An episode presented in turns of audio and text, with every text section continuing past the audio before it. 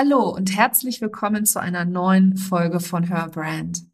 Heute habe ich eine ganz, ganz wundervolle Frau zu Gast, die vielen von euch vielleicht gar nicht bekannt ist, aber den Menschen, für den sie arbeitet und das Business, das sie mit aufgebaut hat, ist in Deutschland sehr, sehr bekannt.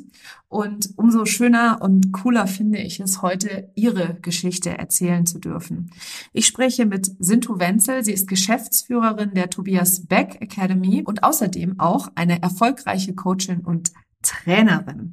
Sintu nimmt uns mit in ihre Vergangenheit als Kind von Flüchtlingen aus Sri Lanka, wie es war, in Deutschland aufzuwachsen und wie sie außerdem von Stationen bei IBM, der Deutschen Bank und Apple zur Tobias Beck Academy kam, was sie dort genau beruflich macht in den letzten acht Jahren und was vor allem in der Zukunft auf uns wartet und was ihre weiteren Pläne sind. Sie gibt einen sehr schönen Einblick, wie es ist, ein Unternehmen aufzubauen, wie die Tobias Beck Academy und sie hat ihre Top drei Learnings im Gepäck, was sie in den letzten 15 Jahren ihrer eigenen Laufbahn und Karriere für sich mitgenommen hat und was du als Unternehmerin auch von ihr lernen kannst. Weil wie sagt man so schön, hinter jedem großen Mann steht eine ganz große Frau. Viel Freude bei der Episode. Herzlich willkommen zu Her Brand, deinem Podcast für authentisches Personal Branding von innen nach außen. Ich bin Nicole Wien und ich helfe ehrgeizigen Unternehmerinnen wie dir, ihre wahre Persönlichkeit zu erkennen und selbstbewusst in ihrem Marketing zu verkörpern. Hier teile ich mein Wissen aus mehr als 18 Jahren Erfahrung. Was du bei mir sicher nicht findest, sind dieselben Marketingtrends, über die jeder redet. Dieser Podcast hilft dir, ein richtig erfolgreiches Business nach deinen Regeln zu kreieren. Mit dem Erfolg, den du dir so sehnlichst wünschst. Ohne mehr zu arbeiten oder dich und deine Lieben zu vernachlässigen. Schön, dass du da bist und los geht's. Liebe Sinto, herzlich willkommen in meinem Podcast. Ich freue mich tierisch, dass du heute da bist und zu Gast bist und über deinen Werdegang sprechen wirst, über das, was war, das, was ist und das, was kommt. Bevor wir aber so richtig eintauchen in dein Leben, in deine Erfahrungen, in, dein, in deine Schöpferkraft sozusagen, lass doch gerne mal die Hörerinnen und Hörer wissen, wer du bist und was du machst. Liebe Nicole, erstmal vielen, vielen Dank für diese Einladung zu deinem Interview. Und ähm, ich freue mich richtig auf das Gespräch, was jetzt auch hier entstehen wird. Und ähm, ja, wer bin ich? Äh, du hast mich ja schon ein bisschen vorgestellt, äh, Sinto Wenzel. Äh, bin aktuell bei der Tobias Beck Academy und äh, bin für alle Events, Keynotes, Tour, ähm, all diese ganzen Formate mitverantwortlich, war in der Geschäftsführung, also auch im Management, ähm, seit Anfang an auch bei der Tobias Beck dabei, also bei der Academy. Seitdem das sozusagen angefangen hat, kann ich aber später noch mal mehr dazu erzählen und ähm, ja, baue gerade mein eigenes Business auf sozusagen ähm, und zwar viel mehr ins Herz zu gehen, äh, Spiritualität auch ins Business einfließen zu lassen, wieder sich wirklich zu erden ähm, und sich auszurichten, worauf kommt es denn in meinem Leben an und was möchte ich denn? Was will ich denn? Und ähm, ja, ich äh, bin in Deutschland aufgewachsen, geboren hier. Meine Eltern sind vor 38 Jahren aus Sri Lanka geflohen und äh, das hat natürlich alles eine Prägung. Und da können wir gerne auch noch mal näher zu sprechen, was es auch bedeutet, einfach äh, komplett aus einem anderen Kontext heraus hier aufzuwachsen und auch sein Ding zu machen, seinen Weg zu gehen als Frau und auch irgendwann mal zu sagen, hey, als Geschäftsfrau habe ich das auch hinbekommen. Was bedeutet das? Und was hat es einfach für mich gekostet, bis hierhin zu kommen. Und da können wir gerne zu sprechen. Ja, sehr gerne. Also ich, ähm, ich finde es immer so spannend, weil die Tobias Beck Academy, also Tobias Beck ist ja natürlich bekannt jetzt in Deutschland, ne, und die Academy dazu. Und das macht ja auch einen Großteil deiner Expertise, deines Wachstums aus. Aber wir beide haben ja im Gespräch schon festgestellt auch, ähm, dass du natürlich vorher schon eine sensationelle Karriere hingelegt hattest und jetzt, wo du gerade das angesprochen hast, tauchen wir doch gerne noch mal einen Schritt vorher ein. Wie war es denn als Kind von Flüchtlingen in Deutschland geboren und aufgewachsen zu sein für dich? Oh, ähm, wo fange ich an? Äh, am besten fange ich da an, damit ähm, ja, ihr so ein Gefühl dafür bekommt, erstmal, was haben meine Eltern tatsächlich durchgemacht, weil das gibt so ein, so das erste Gefühl, so, okay, krass. Meine Eltern sind geflohen, wie gesagt, aus dem Norden von Sri Lanka, weil dort Bürgerkrieg ausgebrochen ist. Und meine Eltern wussten erstmal nicht, wohin mit sich. Die sind zwar außerhalb von Sri Lanka mal gewesen, ähm, auch um zu gucken, ist, äh, ist das für mich, aber die haben gesagt, nee, ähm, wir müssen irgendwo komplett anders hin. Und mein Papa sollte rekrutiert werden für den, für, für den Krieg, Anfang, Mitte 20 gewesen. Dann haben die gesagt, nee, das wollen die auf gar keinen Fall. Also sind sie nach Deutschland geflohen, weil sie mitbekommen haben, hier ist es möglich, äh, hierher zu kommen, also vor 38 Jahren. Und es ist erstmal vorübergehend. Meine Eltern wollten erst nur vorübergehend nach Deutschland kommen. Die wollten wieder zurück in ihre Heimat. Also sind sie wirklich über Umwege und ähm, das ist ja nicht mal so eben hierher geflogen, weil es gab damals keine App etc. Die sind einfach zum Flughafen geguckt, wie kommen sie hierher. Sind hier gelandet im Winter, im tiefsten Winter. Es gab Meter hoch Schnee 1984 in Sari, ganz dünn angezogen, kannten weder die Sprache, noch hatten sie Geld, noch hatten sie gescheite Klamotten dabei und mussten erstmal hier klarkommen. Fünf Monate später bin ich zur Welt gekommen. Das heißt, ich bin in einem sehr unsicheren Milieu aufgewachsen, weil meine Eltern wussten nicht, bleiben Sie hier, gehen Sie zurück, Sie durften nicht arbeiten, hatten kein Geld. Jetzt ist da ein Neugeborenes. Wie ist das überhaupt hier in Deutschland? Ähm, die waren ganz viel darauf angewiesen, auf Hilfe von jemand anderem. Und äh, natürlich, für mich war das so, die Prägung, die ich daraus bekommen habe, war, und ich kann mich schon sehr, sehr früh daran erinnern, drei Jahre alt. Äh, mein Papa ist zum Arbeiten nach Amerika, weil er hier keine Arbeitserlaubnis bekommen hat und war erstmal für vier, fünf Jahre weg. Das heißt, ich war mit meiner Mama alleine und wir hatten kein Haus oder eine schöne Wohnung, sondern es war eine Kellerwohnung äh, ausgebaut, wo noch drei andere Familien mit drin gewohnt haben. Kleidung habe ich geschenkt bekommen. Das ist jetzt nicht so, man hatte früher noch so Marken bekommen, so Voucher, die konntest du dann einlösen, Kleidungsmarken, Essensmarken etc. Äh, für Menschen, die Asyl hier hatten. Das heißt, ich habe ganz viel von diesem, ich bin angewiesen auf andere Hilfe, brauche ich von außen, um überleben zu können. Das heißt, das war für mich das, das Mindset, was ich bekommen habe, war, du brauchst erstmal Hilfe. Du schaffst das nicht alleine aus der Kraft heraus, sondern du bist auf alles andere angewiesen. Und das ist ja schon die Prägung von ganz klein. Und klar, meine Mama, die war aufgewühlt und emotional, weil sie natürlich, mein Papa war nicht da, sie hatte mich als kleines Baby. Dann könnt ihr euch vorstellen, was das mit mir gemacht hat, das alles zu bekommen. Das passiert ja alles erstmal unbewusst. Das ist ja nicht so, dass meine Mama, sie hat das Beste drauf gemacht, aus der besten Option heraus gehandelt. Und ich bin ja auch für nichts böse für das, was die mir mitgegeben hat oder nicht mitgegeben hat, sondern das war jetzt erstmal so das, was ich hatte. Und ich war ein sehr introvertes, introvertiertes Kind. Ich habe kaum gesprochen. Ich habe mich so leicht wie möglich gemacht, um meinen Eltern, meiner Mama nicht zur Last zu fallen, weil ich gespürt habe schon als Kind, ich kann nicht, ich sei, also ich selber jetzt gerade sein, ich kann nicht nehmen, sondern ich bin erstmal und versuche, so wenig wie möglich aufzufallen oder ähm, mir als Kind das zu nehmen, was ich in dem Moment brauche, sondern okay, lass erstmal die anderen. Ich checke erstmal ab, wie ist die Situation gerade? Ist, ist es okay für mich? Fühle ich mich safe gerade? Oder fühle ich mich unwohl? Also ich habe schon als kleines Kind angefangen zu beobachten, zu analysieren, Situationen zu beobachten, zwischen den Zeilen zu lesen. Das habe ich ganz stark mitgenommen. Kindergarten. Kindergarten, ich war das ruhigste Kind. Ich habe einfach nur mit mir alleine gespielt, ähm, wollte nicht auffallen, wollte nichts sagen, wollte keinen Ärger bekommen. Und in der Schule habe ich dann gemerkt, okay, ich tue mich gerade echt schwer. Meine Eltern, meine Mama konnten mir nicht helfen, irgendwie im Deutschunterricht. Äh, Sachkunde, die waren der Sprache nicht wirklich mächtig. Das heißt, ich habe von klein auf Nachhilfe bekommen. Hatte ich aber keinen Bock drauf. Ich wollte nicht. Ich habe es nicht verstanden. Ich bin nicht gerne zur Schule gegangen. Es war super anstrengend für mich. Also habe ich irgendwie versucht, mich da so durchzuwursteln.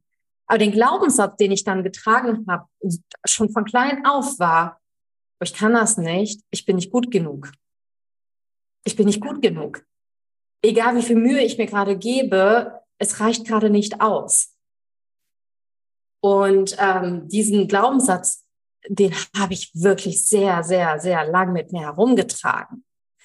Und äh, Schule war für mich immer auch äh, dann, ich habe es irgendwie geschafft, ich habe ein Jahr wiederholt, mich da so durchzuboxen und ähm, habe es geschafft, tatsächlich aufs Gymnasium zu kommen. Gerade so. Meine Eltern natürlich super stolz, wow, das Kind, das Kind hat es irgendwie geschafft, doch irgendwie aufs Gymnasium zu kommen. Also ein hoffnungsloser Fall irgendwie gefühlt. Aber es war für mich trotzdem Kampf, weil ich war immer einer der schlechtesten. Auch wenn ich auf dem Gymnasium war, es war auch noch ein Mädchengymnasium, also ich war immer tatsächlich diejenige, die irgendwie so gerade so das geschafft hat. Und ähm, Hautfarbe hat damals schon eine Rolle gespielt. Das heißt, mich haben schon vor 20, 25 Jahren die Menschen gefragt, wow, du kannst aber gut Deutsch sprechen. Mittlerweile, ich kriege den Spruch tatsächlich manchmal immer noch, kann ich drüber stehen und sagen, ja, okay, mein Gott, hat jetzt nichts mit mir zu tun, hat mit den Menschen zu tun. Aber damals war es so, okay, du gehörst irgendwie nicht dazu. Du, du bist doch jemand irgendwie anders. Du bist nicht ein Teil, sondern du wirst irgendwie als Fremdling wahrgenommen. Und das hat natürlich, das hat, das hat mich geprägt. Dieses, ich gehöre irgendwie nicht dazu. Ich stehe, stehe zwischen zwei Stühlen.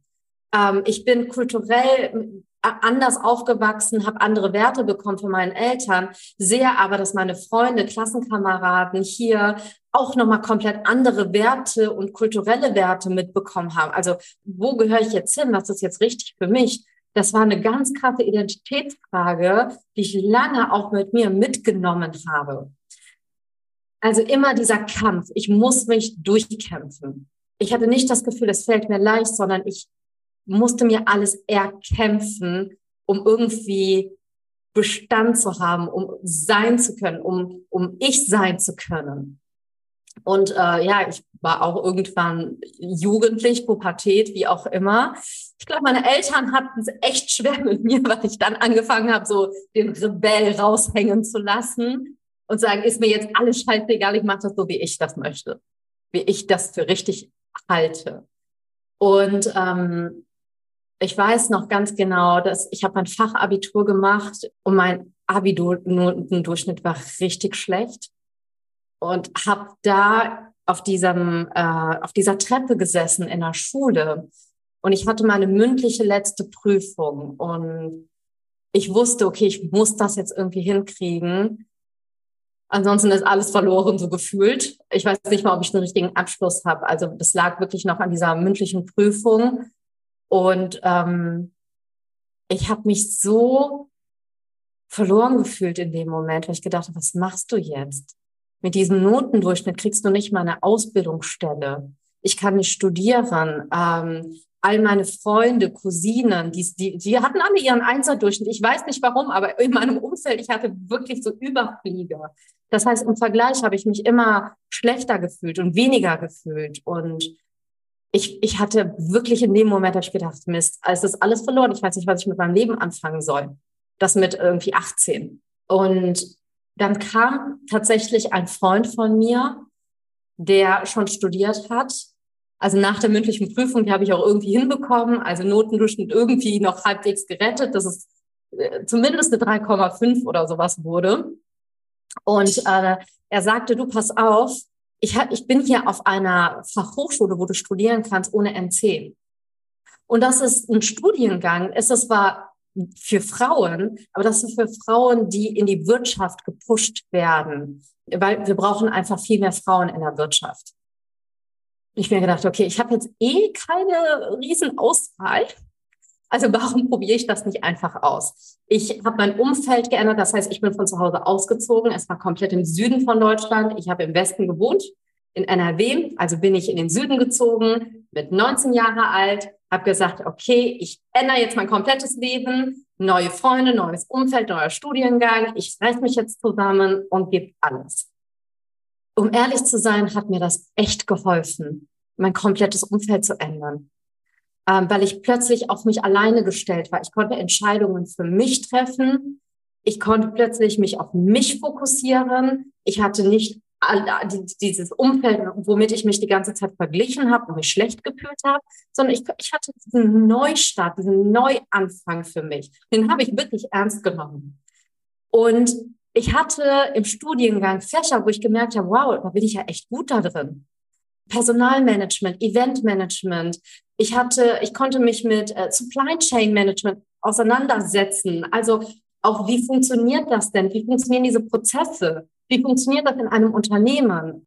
Ich hatte Präsentationstechnik als, als Fach und das war so ein Allround-Studiengang, aber ich hatte auch Mentoren von HP, von IBM, die mir plötzlich ein Mindset mitgeben konnten. Ich gedacht, so krass. Also ja, ich, ich äh, habe tatsächlich Stärken. Ich habe mich plötzlich, äh, ich konnte, ich hatte das Gefühl, so, wow, ich kann doch was. Und das habe ich einfach, diesen Input habe ich von außen zu dem Moment einfach gebraucht. Und das hat mich sehr durch diesen Studiengang durchgetragen, wo ich gemerkt habe, okay, mir fällt das plötzlich einfach zu lernen. Mir fällt es plötzlich einfach, äh, Prüfungen zu schreiben. Und ähm, anscheinend bin ich gar nicht so dumm. Ich habe äh, wirklich, ich habe in, der Schule gedacht, so, das kann doch nicht sein, dass alle um mich herum das irgendwie hinkriegen, nur ich nicht, obwohl ich Nachhilfe und alles drum und dran bekommen habe. Ähm, und das war eine riesen Erkenntnis für mich. Und seit diesem Zeitpunkt, ich war dann noch ein Jahr in London, es hat mir echt gut getan, dort einmal so komplett in, in eine andere Welt einzutauchen. Und in London habe ich jetzt nicht irgendwie ein Auslandsstudium oder sonstiges hingelegt, sondern ich habe gearbeitet äh, einfach mal ein Jahr für mich erlebt, Erfahrung gesammelt, äh, Menschen kennengelernt, Input für mich gesammelt, einfach wo ich gesagt habe, so das, das brauche ich jetzt für mich einfach. Und ab dem Zeitpunkt hat sich wirklich angefangen, mein Leben zu verändern, Stück für Stück. Und ich habe erstmal ganz hart an meinem Mindset arbeiten müssen, ähm, weil ich von ganz unten, gefühlt für mich von ganz unten gekommen bin. Glaubst du, dass das, äh, das Thema mit dem Mindset, daran zu arbeiten, dass das jemals aufhört?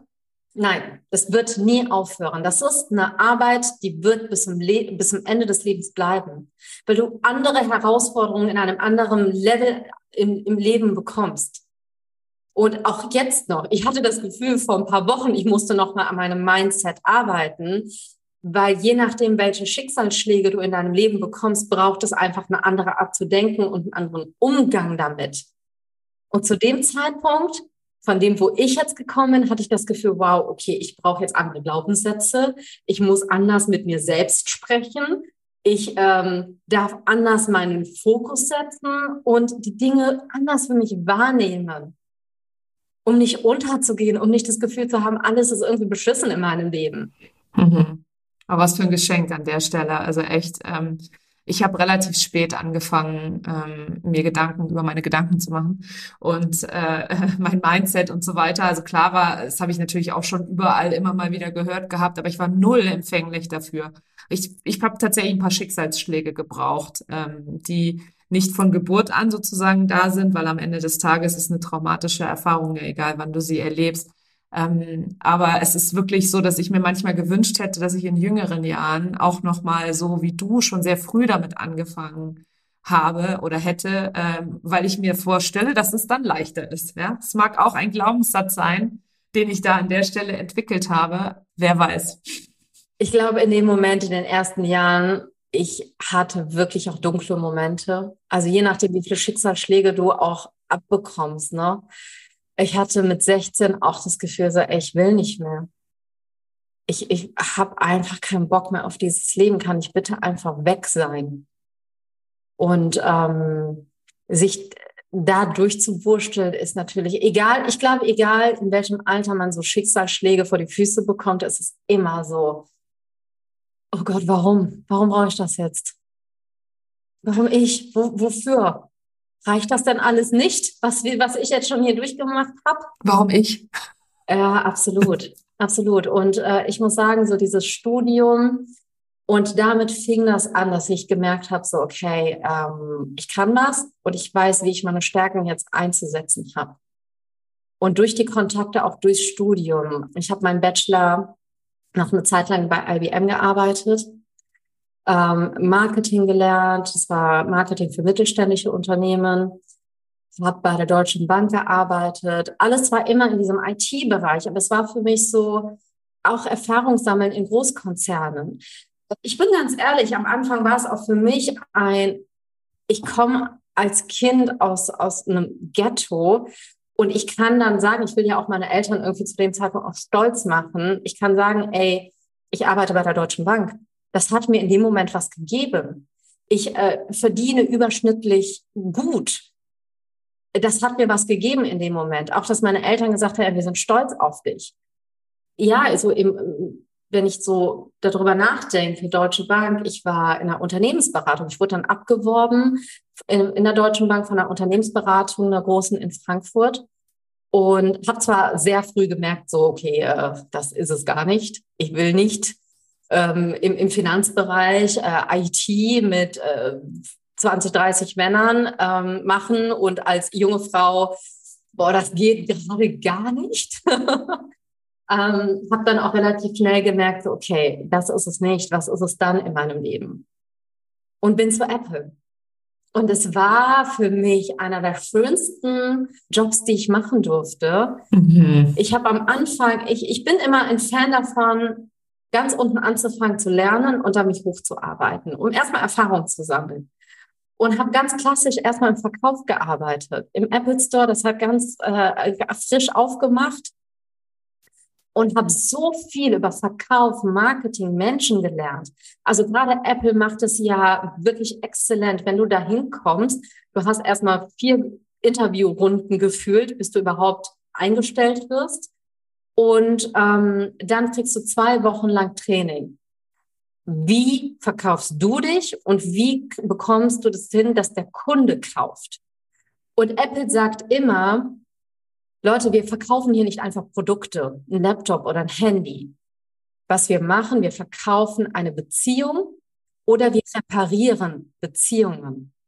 Weil jeder, du kennst es selber, du hast eine Beziehung mit deinem Handy, weil da ist alles drauf. Da, mein ganzes Leben findet irgendwie gefüllt mit diesem Handy statt. Das heißt, wenn mal sowas kaputt ist, ein Handy, ein Laptop von einem Businessmann oder von einer Businessfrau, die sind erstmal auf 180, die kommen dahin, sind aufgelöst und wissen jetzt erstmal nicht so, okay, entweder ich brauche was Neues oder das wird jetzt repariert. Also reparierst du Beziehungen. Und äh, das ist das ist einfach so interessant, wie auch Apple an so an so Verkaufsgespräch drangeht. Und habe ich wirklich unfassbar viel gelernt, auch wenn, wenn Businesskunden kommen und sagen, hey, ich brauche jetzt für mein Unternehmen äh, vier iPads, vier Laptops, wie auch immer, und mit diesen Kunden auch zusammenzuarbeiten. Ja, das hat unfassbar viel Spaß gemacht. Auch dieses Openings, die Energie, die darüber kommt. Du kennst das von unseren Seminaren, äh, Nicole. Wir versprühen da ja erstmal Energie. Wir geben High Five, wir begrüßen sie und gucken, dass die Energie hochgehalten wird. Apple macht das eins zu eins genauso. Jeder, jeder Kunde, der da reinkommt, kriegt erstmal ein High Five. Schön, dass du da bist. Wie kann ich dir helfen? Das habe ich auch ganz viel mitgenommen, auch in die Arbeit jetzt. Und dann kam Tobias Beck Academy. Ich, ich wollte gerade fragen, sag mal, wie kommt man von, von so einem geilen Konzern wie Apple, ja, was ja natürlich auch echt was, was Cooles ist. Also für mich ist in Apple und Disney waren immer so die beiden Konzerne, wo ich gesagt habe, ja, da könnte ich mir auch vorstellen zu arbeiten. Ähm, wie bist du dann zu Tobi gekommen? Also dadurch, dass ich mich schon immer für Persönlichkeitsentwicklung äh, interessiert habe, schon ganz früh mit 16 habe ich äh, The Secret gelesen, Gespräche mit Gott, habe mich mit Themen auseinandergesetzt. Äh, ich habe schon immer hinterfragt. Ich habe nie Dinge geglaubt, ich habe es immer hinterfragt und für mich irgendwie eine Antwort gesucht von klein auf schon. Und deswegen habe ich mich mit Persönlichkeitsentwicklung, Persönlichkeit auseinandergesetzt, um auch die Menschen um mich herum besser zu verstehen. Und hab dann, war bei Thaddeus Koroma. Thaddeus ist auch einer, äh, der viel ein Thema Persönlichkeitsentwicklung äh, macht und auch Money Mindset und so weiter. Der hatte damals noch die Seminare Go for It. Und bei, in Frankfurt hat das stattgefunden. Ich bin einfach hin, weil ich mir gedacht habe, du kannst schaden. Und da war Tobi. Tobi war hatte einen Gastauftritt und dort habe ich ihn gesehen. Da war er noch ganz am Anfang, hat seine Trainings damals gegeben, hat, hat für Vapiano und Vorwerk gearbeitet als Trainer, hatte selber keine öffentlichen Seminare, hat aber dort angefangen, sein Tiermodell vorzustellen. Und da habe ich schon gedacht, krasser Typ, also von dem würde ich echt gerne lernen. Den, den finde ich so interessant und er scheint es irgendwie richtig drauf zu haben. Also warum denn nicht? Ich interessiere mich für das, was er macht. Und Tobi, jeder, der Tobi kennt, der hat ja eine gewisse Anziehungskraft einfach. Die Art und Weise, wie er spricht, was er sagt. Und ähm, ich war genauso angezogen. Und habe dann äh, gesehen, der macht irgendwie ein Seminar ein paar Monate später. Zwar für Berufsanfänger, aber ich habe mir gedacht, hm, kann nicht schaden, ähm, gehe ich mal hin waren so 30, 30 Leute und dort habe ich Tobi in so einem Ganztagsworkshop, also so zwei Tage waren das, mal so richtig erlebt. Und ab dem Zeitpunkt, ich war einfach verzaubert. Ich war verzaubert, ich wollte von Tobi lernen, ganz, also alles, was geht. Und mein Gedanke war, okay, was kann ich machen? Was kann ich ihm geben, damit ich von ihm lernen kann? Das war so mein erster Gedanke. Und als ich gemerkt habe, so, okay, der macht irgendwie sein erstes öffentliches Seminar, habe ich gesagt, du pass auf, ich würde gerne als Crew mit dabei sein. Aber ich muss ein, eine Story zurückspringen. Ich habe auf diesem Seminar tatsächlich ein Ticket gewonnen bei irgendeiner Challenge für sein öffentliches, erstes öffentliches Seminar. A Stage of Success hieß das, glaube ich. Genau. Und dafür habe ich das gewonnen. Und ich habe gesehen, der, der Tobi macht da was, habe ihn angeschrieben, du, wie sieht's aus? Äh, ich habe ja dieses Ticket gewonnen, kann ich dann vorbeikommen? Und er so, ey Sintu, das ist ein Charity-Event, ich kann dir das Ticket leider nicht schenken, aber jemand aus meinem Team, was es damals nicht gab, aber ein, aus, jemand aus meinem Team meldet sich bei dir. Und da rief mich der Christian Gärtner an und meinte, ey Sintu, voll schön, dass du dabei sein willst ähm, pass auf, was hältst du davon? Du sammelst ein bisschen Testimonials da vor Ort ein, hilfst ein bisschen bei der Registrierung, kannst dann einfach bei diesem Event mit dabei sein. Ich so, okay, du bist die Summe der fünf Menschen, mit denen du am meisten Zeit verbringst. Ich mach das. Ich gehe dahin. Und das war der Start. Ich bin seitdem, habe ich als Crew mitgemacht. Ich war bei jedem Seminar bei, bei, dabei, bei jedem Event, was wir gemacht haben. Ich habe geholfen. Ich habe erstmal gedient kostenlos. Ich wollte kein Geld dafür. Ich habe Geld erstmal investiert, um zu helfen. Erstmal Probleme von anderen Menschen lösen und lernen. Ich war so bereit, einfach nur zu dienen und zu lernen, so viel Input aufzusaugen, wie es geht.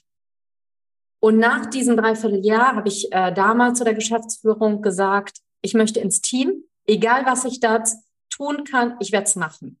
Und ihr müsst vorstellen, ich habe auch einen Bachelor gemacht, ich habe in Großkonzernen gearbeitet, ich habe auch was drauf, aber ich habe nicht gesagt, du pass auf, ich könnte direkt in der Geschäftsführung äh, was machen, sondern was ich gesagt habe ist, ist egal, gib mir das erstmal, weil ich wollte beweisen, dass ich es kann.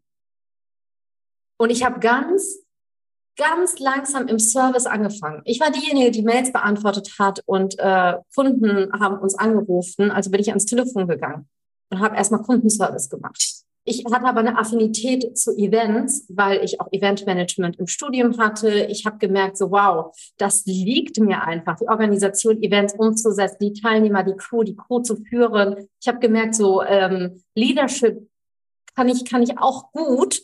Also bringe ich meine Stärken ins Eventmanagement rein.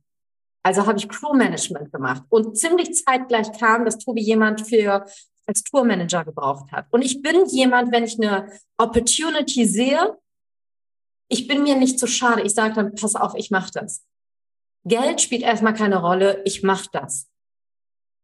Also war ich, äh, war ich Tourmanager eine Zeit lang, also bestimmt ein Jahr, bin mit Tobi, weil ich wollte lernen, ich wollte von ihm lernen bin ich mit ihm rumgereist. Und tatsächlich ist es nicht die Keynotes, wo ich gelernt habe, die Tobi gibt, sondern die Gespräche zwischendurch, wenn ich neben ihm in der Bahn gesessen habe, wenn ich neben ihm im Flugzeug gesessen habe, die Momente nach der Keynote, vor der Keynote, das sind die Momente, wo ich angefangen habe, das Wissen aufzusaugen, das Mindset aufzusaugen von jemandem, der schon viel, viel weiter ist als ich.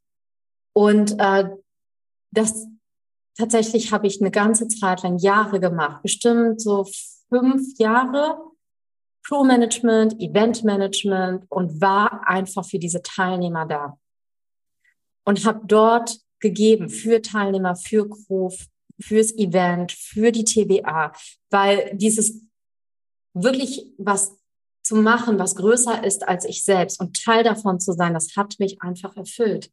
Ich liebe das zu sehen, wie die Teilnehmer bei uns auf den Seminaren aufblühen, ihr eigenes Business dann daraus kreieren, ihre Durchbrüche haben, da rausgehen und sagen, ich hebe mit euch gemeinsam die Welt aus den Angeln.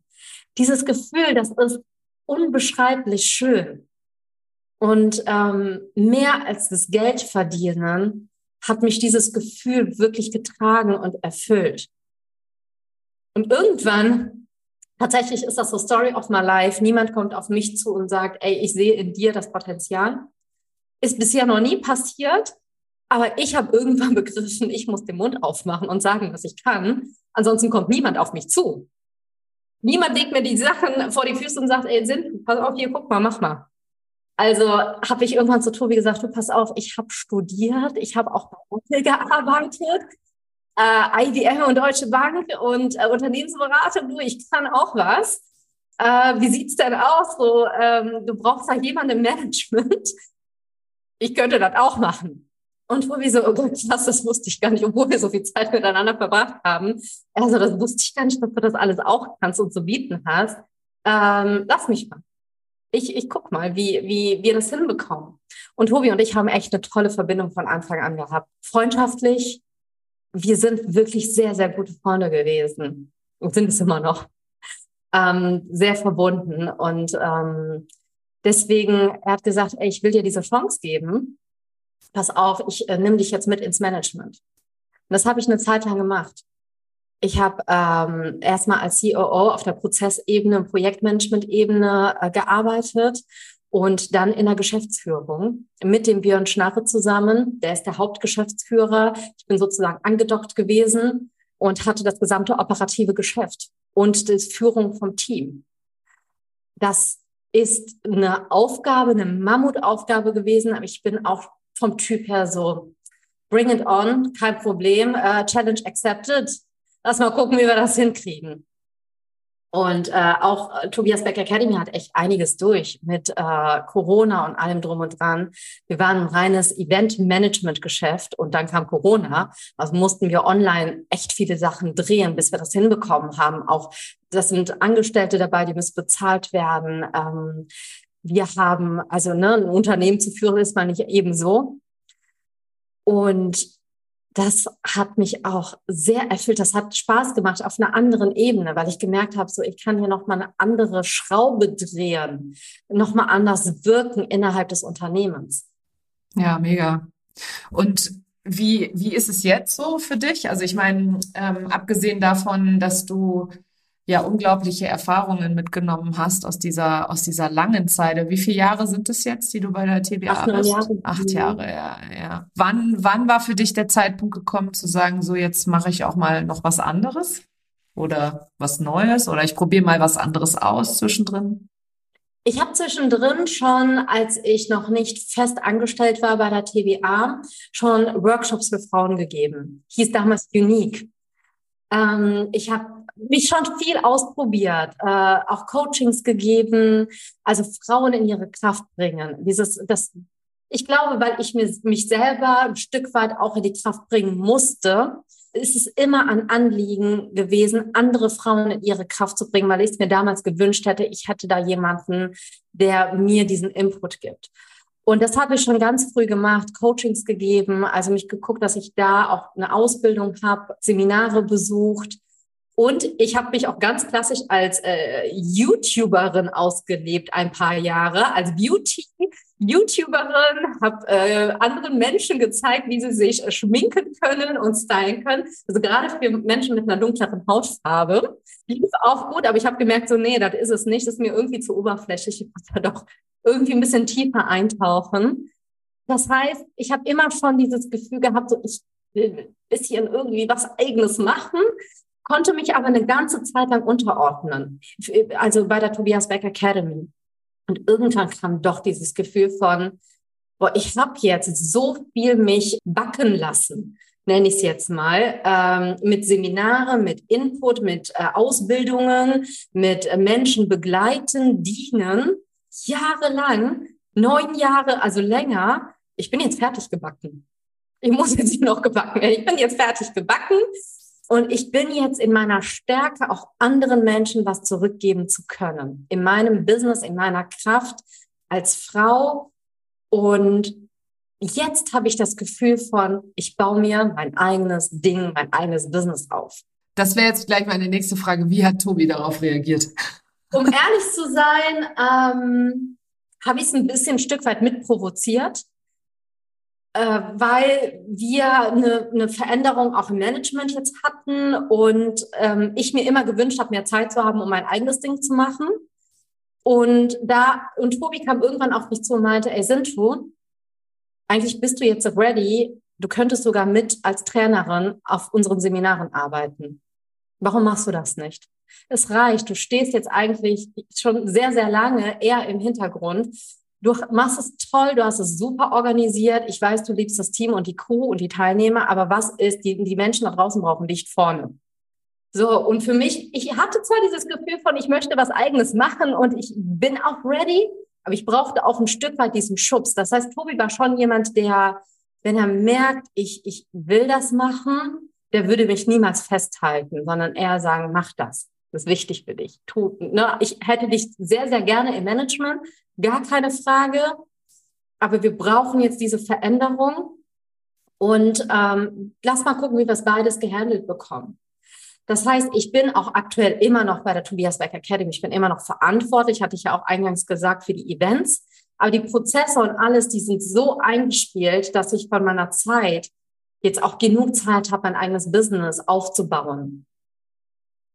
Und da bin ich jetzt gerade dran. Finde ich mega, mega gut und ich freue mich auch drauf, wenn du da als Trainerin auf alle Fälle äh, dabei bist, weil ich finde, ich persönlich finde ja auch, dass da mehr Frauenpower rein darf. Unbedingt. es reicht ja, dass Tobi vorne steht, ja, das ist ja Mann genug.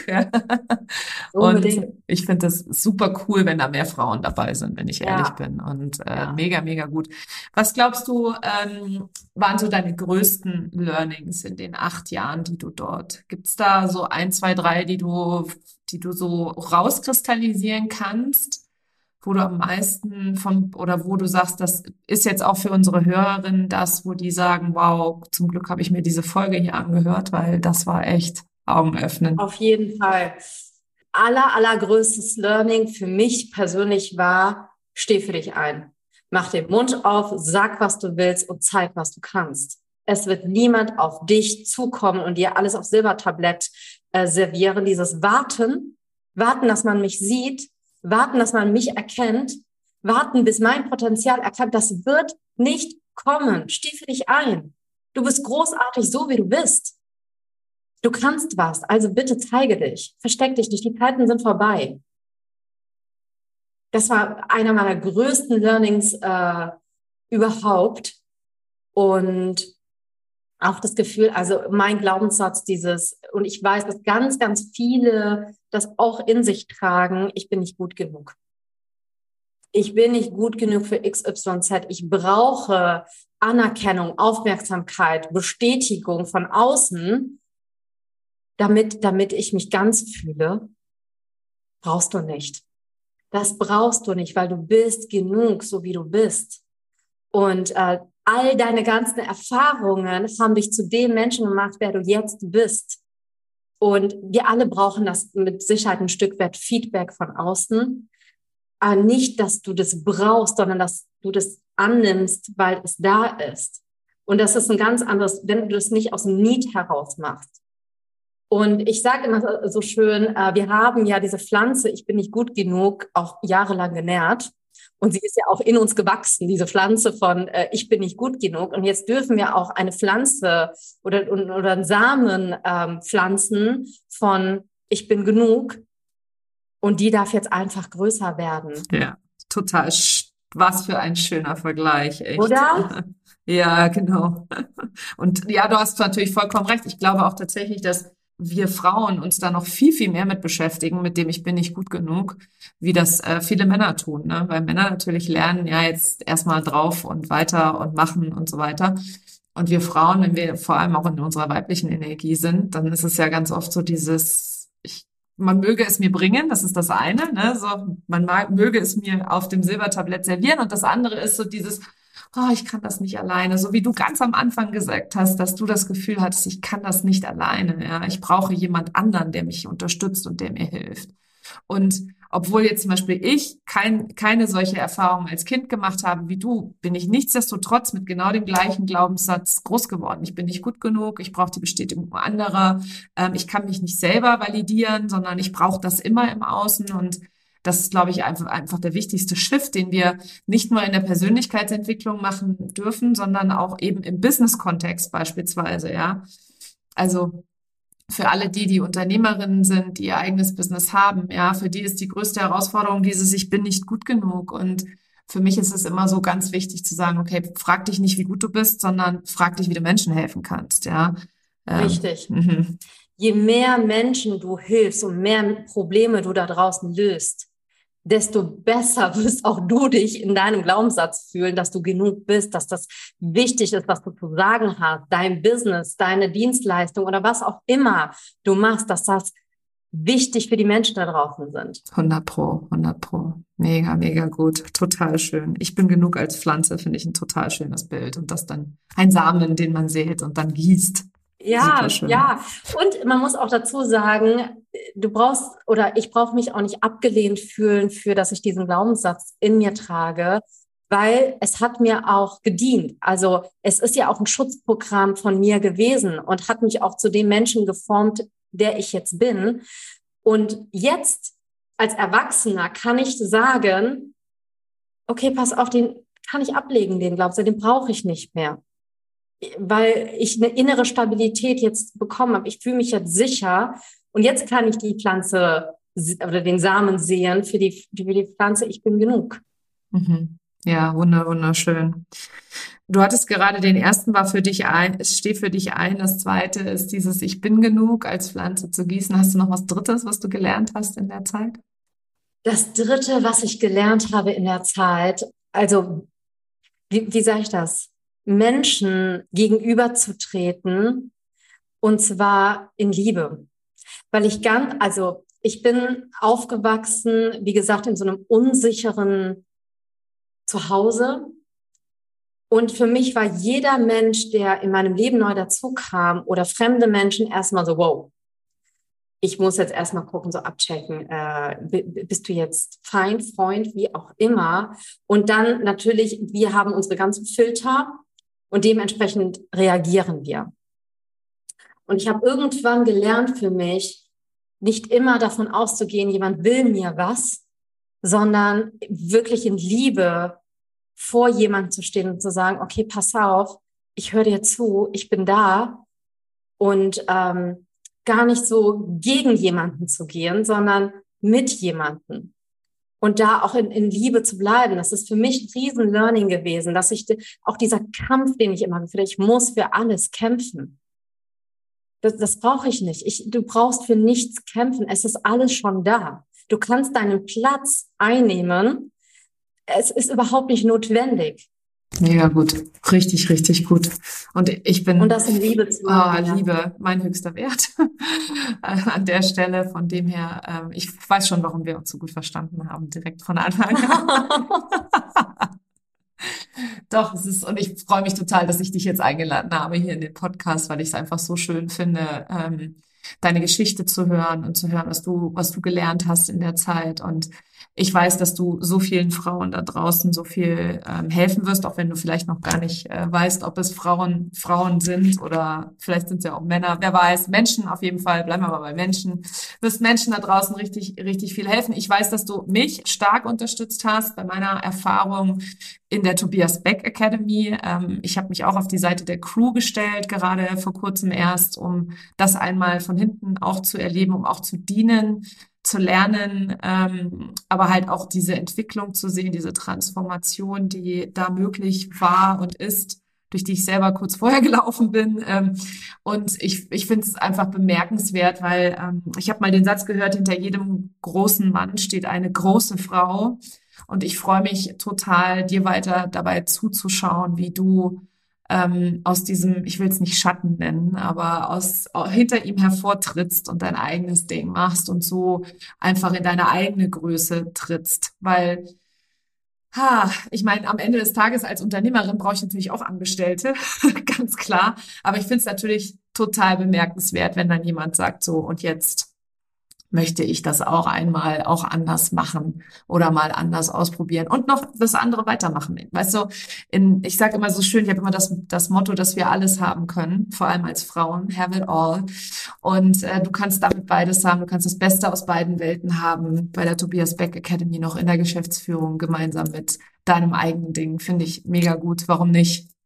Ja, total cool. Ich danke dir von Herzen, dass du heute in meinen Podcast gekommen bist und dir die Zeit genommen hast, eine bewegende Geschichte zu erzählen. Und äh, ich weiß, dass jeder, der hier zugehört hat heute, hat bestimmt eine Million Nuggets mitgenommen für sich, weil ich weiß, ich habe ganz viel mehr aufgeschrieben an der Stelle. Und wenn du zugehört hast und es dich dieses Interview bewegt hat, du etwas gelernt hast, dann lade ich dich jetzt dazu ein, dass du einmal dein wichtigstes Learning auf Social Media teilst Sinto und mich gerne verlinkst, damit wir es sehen können, damit wir dich feiern können, dass du dass du hier was mitgenommen hast, was du hier mitgenommen hast. Und ähm, ja, genau, also vergiss nicht, uns beide zu verlinken. Vielen Dank von Herzen, dass du da warst. Sinto, wo findet man dich, bevor ich ganz abschließe, um Gottes Willen? Wo, wo bist du zu finden? Wie kann man dich am besten erreichen?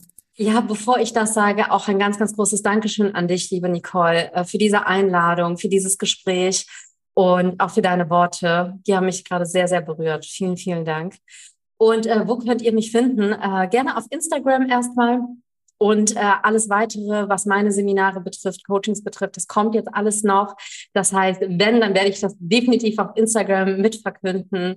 Und äh, dort, äh, den Link findet ihr bestimmt in den Show Notes. Genau, ja. Findet ihr mich oder ihr könnt mich auch gerne kontaktieren. Danke. Sehr schön. Das packe ich natürlich euch allen in die Show Notes. Und ähm, ansonsten wünsche ich euch einen fantastischen Tag, Mittag, Abend, Nacht, wann auch immer ihr diese Folge hier gehört habt und freue mich von euch zu hören. Vielen Dank. Tschüss.